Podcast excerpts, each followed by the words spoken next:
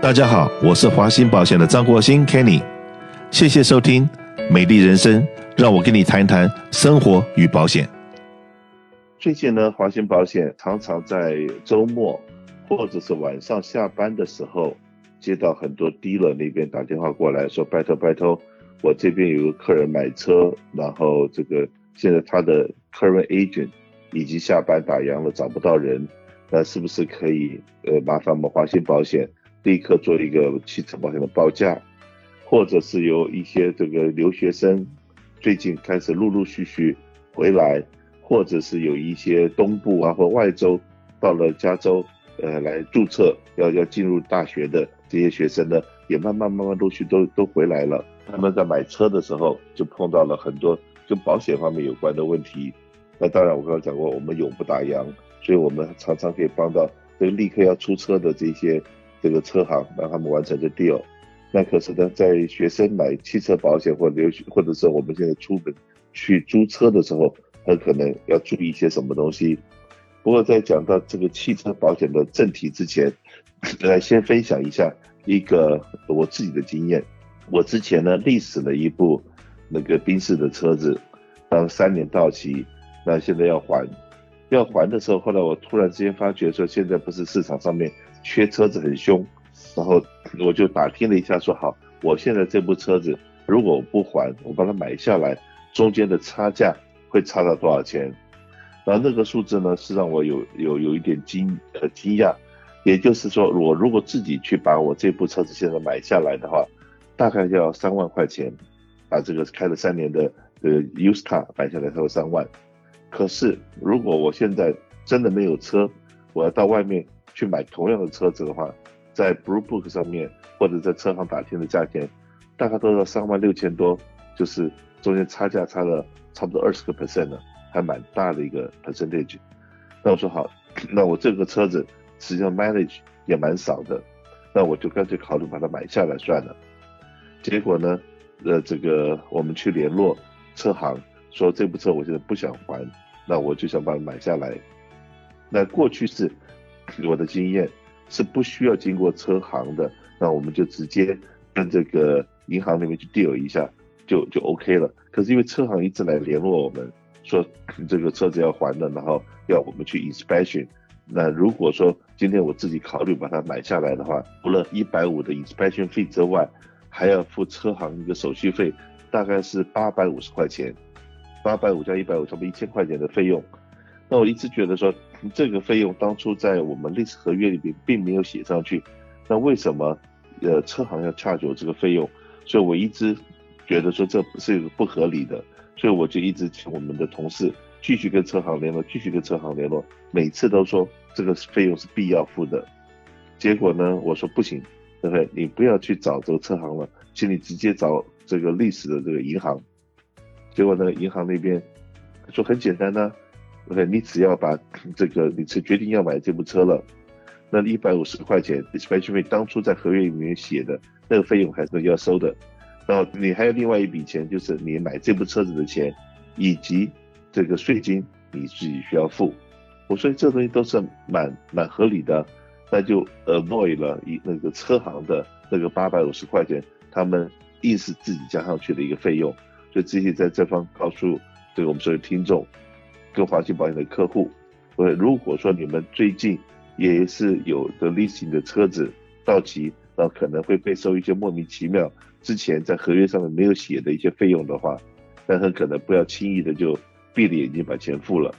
那这个多了解一下，如果说你们在这方面有什么问题的话，因为我们这个最近刚刚处理过这事情，所以说这方面蛮有经验的，可以打电话过来询问一下，说，哎。这个我们现在买一个旧车，尤其是我自己自己历史的旧车，我自己把它买下来，会是什么样的一个状况？那再我跟大家报告一下。好，那那，来，我把这个麦克风交给 Jason，谢谢。大家好，我是 Jason。那首先我也想分享一下哈，就是刚刚 Kenny 所提到的，我最近也是有朋友，他也是在买这个卖车，他的历史也到期了，他后来是决定把这个车子卖给 CarMax 那个地方去做。那卖给 CarMax 之后呢，他其实还反而还倒赚了两三千块钱这样子。可是也是遇到一个问题，因为现在车子都在短缺的关系，所以导致他后来再买一部新车的时候，它的价钱反而比这个去前年的这个价钱还要贵不少，这样子。所以说今天在购车之前多做一些功课。那除了做功课之外，当然还是有保险的问题啦。保险的部分，其实很多人现在就打电话过来这个地方，他们说他们的小孩子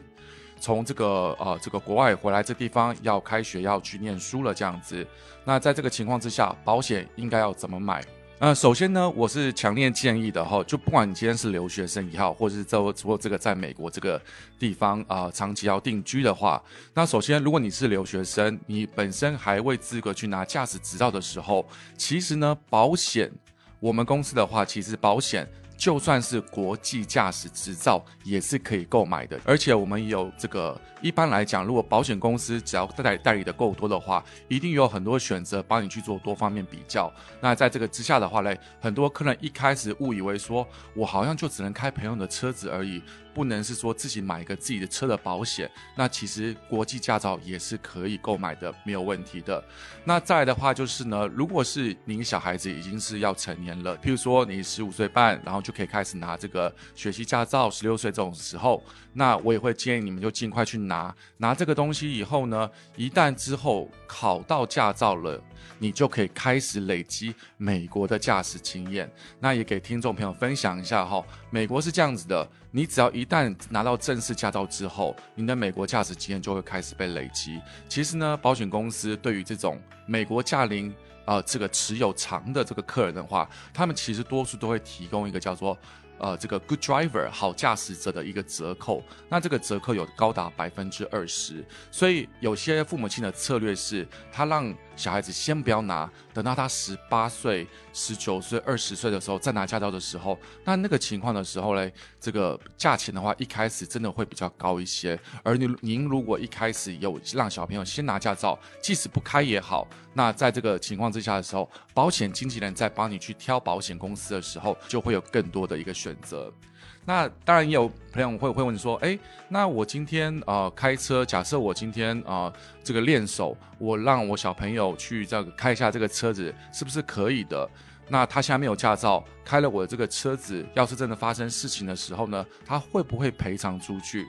那其实大多数的保险公司啊、呃，他们其实都可以让小朋友去拿这个车去练车。可是呢，要注意一个，每一家保险公司它有它的细节在这个地方。有些公司是说，诶，你今天要让小朋友开车的话，你必须要告知保险公司要签一个一张纸这个合约的东西，额外的一个合约，那我们就可以让你小朋友免费的去开车。那有些公司是他今天啊、可以。只要是你提供这个 learner's permit 的时候呢，他们就可以让你这个小朋友加进去开。所以每一家公司都不一样，但是大多数的保险公司都可以愿意让这个小朋友在学习开车的这个时候，可以不让你花钱的方式去使用。可是你要告知保险公司，不然的话嘞，今天真的发生情况啊、发生了车祸，保险公司是有权利去做拒赔的这个动作。好，所以呢，通知保险公司。跟保险经纪常常保持联络是有它的必要性哦。那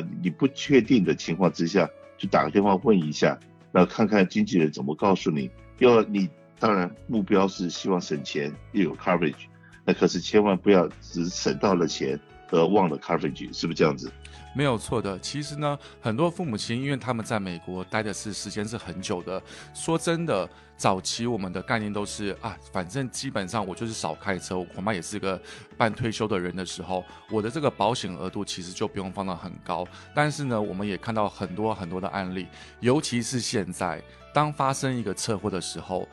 多数只要对方去找了律师，你基本上你要赔偿的金额会是以前的三倍之多，等于是说以前只要一万块钱去 settle 的 case。这个律师是有可能做到这个超过这个金额三倍之多，三万、五万、十万都是有可能的。所以这个额度，尤其是小朋友嘛，你想想看，今天啊，我们都年轻过啦。我今天如果父母亲跟我说，OK，啊、我拿到驾驶执照之后，然后呢，你要我小心开车等等之类的。说真的，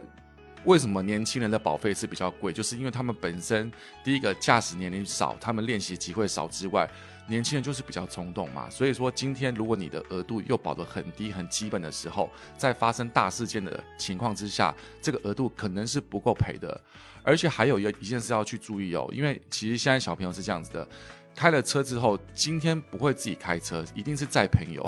那在朋友的情况之下，如果发生了大事，而这个车上的乘客去跟你这个小朋友去做追诉的动作的话，那也是一笔 liability 要去做赔偿的。那所以这些东西都是一些细节。我个人是这样子啦，当年哎在买保险的时候。其实呢，我的父母亲是有跟保险经纪的好好的去做一个咨询，该怎么样去买。而当年也说个这个秘密，就是当年我父母亲买的第一份保险也是跟华信保险买的，所以当时的华信保险经纪也是借这个讲解了很多，让我我的母亲知道是说哦，该注意一些什么东西，该保的额度要该怎么样子就对了。那当然我也是优良驾驶者，所以这个事件发生的比较少点。那不过呢，也建立了我一个良好的概念。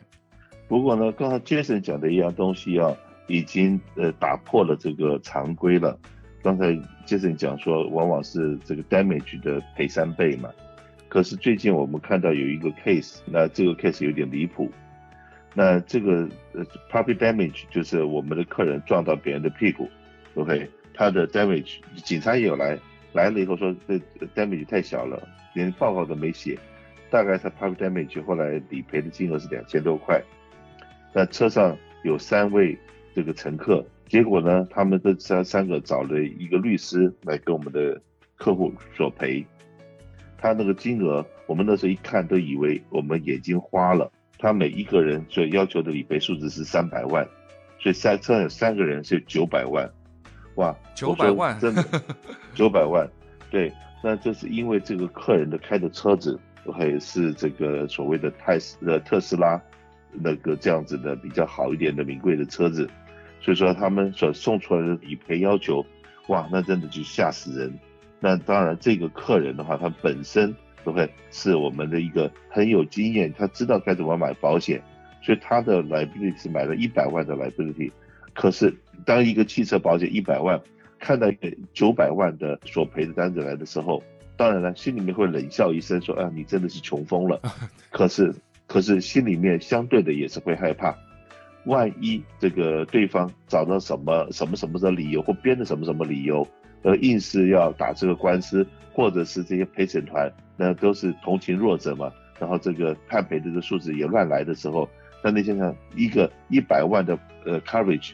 跟到最后判赔，万一真的是要九百万，或者是八百万五百万的时候，那是不是中间的不够的部分，那就要从你的这个。Assets 就是你从你自己的资产里面要拿出来的理赔，所以在这地方也是提醒一下。那这个我有跟 Jason 以及我们所有的汽车房屋的这些同事来讲，如果说这个客人他的基本的 liability，呃，只要买一万五三万这样子的客人的话，我们甚至华信保险会能够拒绝，我们会尽量拒绝，因为我们一定要告诉客人说风险在什么地方，今天能够让你省三十块五十块。可是，万一出了车祸，你这是哭爹叫娘的，那那个时候那真的是来不及。现在这一分钟，真的有的时候，这个打听一下，把这个 liability 增加一点。那尤其是是 COVID 的期间，那很多保险公司的保费，在汽车保费方面是没有什么涨价，甚至有跌价的。所以说，你可能用同样的价钱，可以换到一个更高的保额，不要把这个权利睡着了。那还有一个就是，我们华信保险跟别的 agency 比较不太一样的地方是，我们公司的这个资历，资历在市场上面，我们我服务了这个南加州的保险业，呃，快要四十年，快要四十年，几乎你能够听得到的这些 independent agent 可以代理的公司，因为我们公司的规模，然后以及我们公司的信誉，所以所有的合约我们都有。要帮你比价，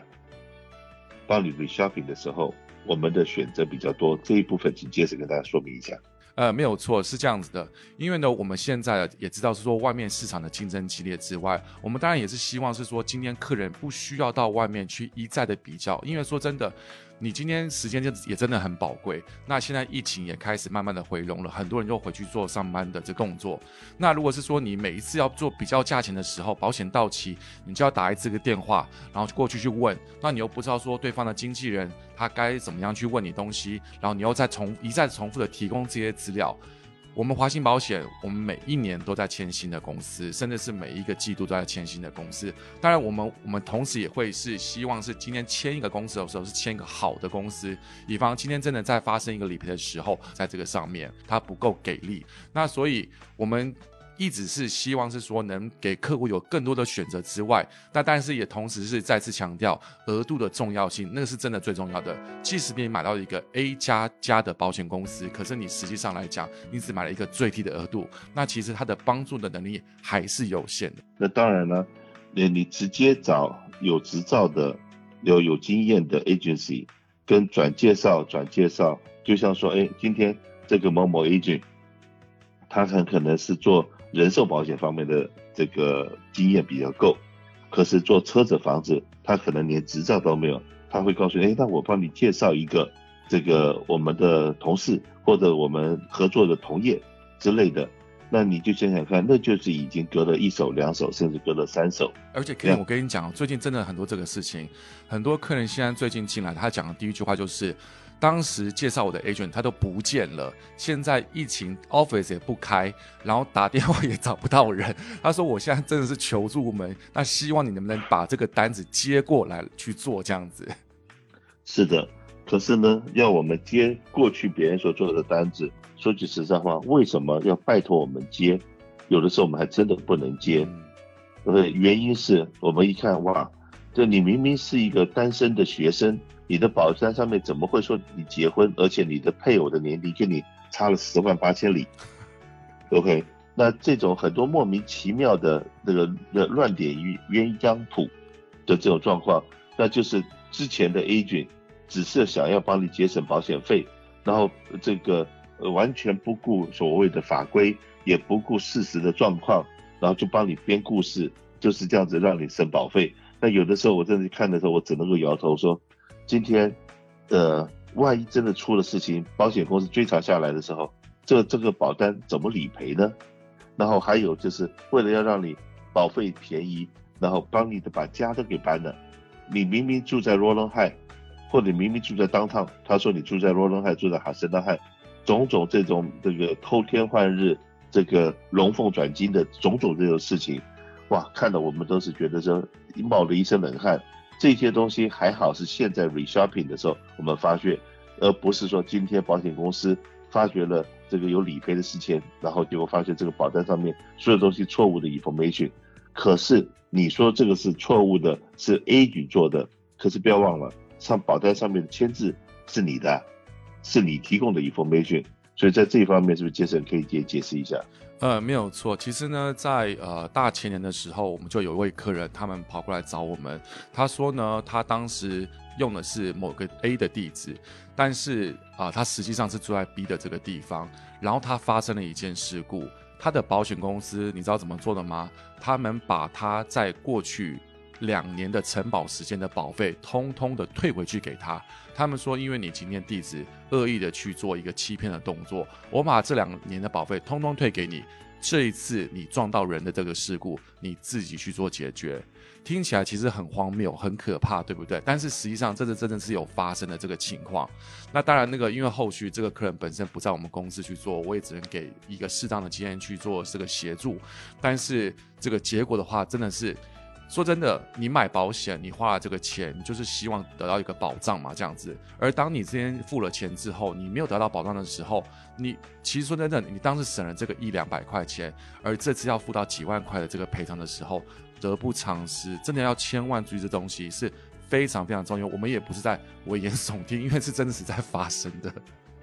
是的，最近山火是在北加州越来越严重。这个南加州这边因为那么干旱，所以说山火的这种状况大概是迟早的事情。那至于是怎么样来正确的买房屋保险，怎么样能够省保险费，怎么样让这些灾难不要在你的面前出现，然后我们再找一个时间再请杰森来跟大家详细的说明。没问题。谢谢。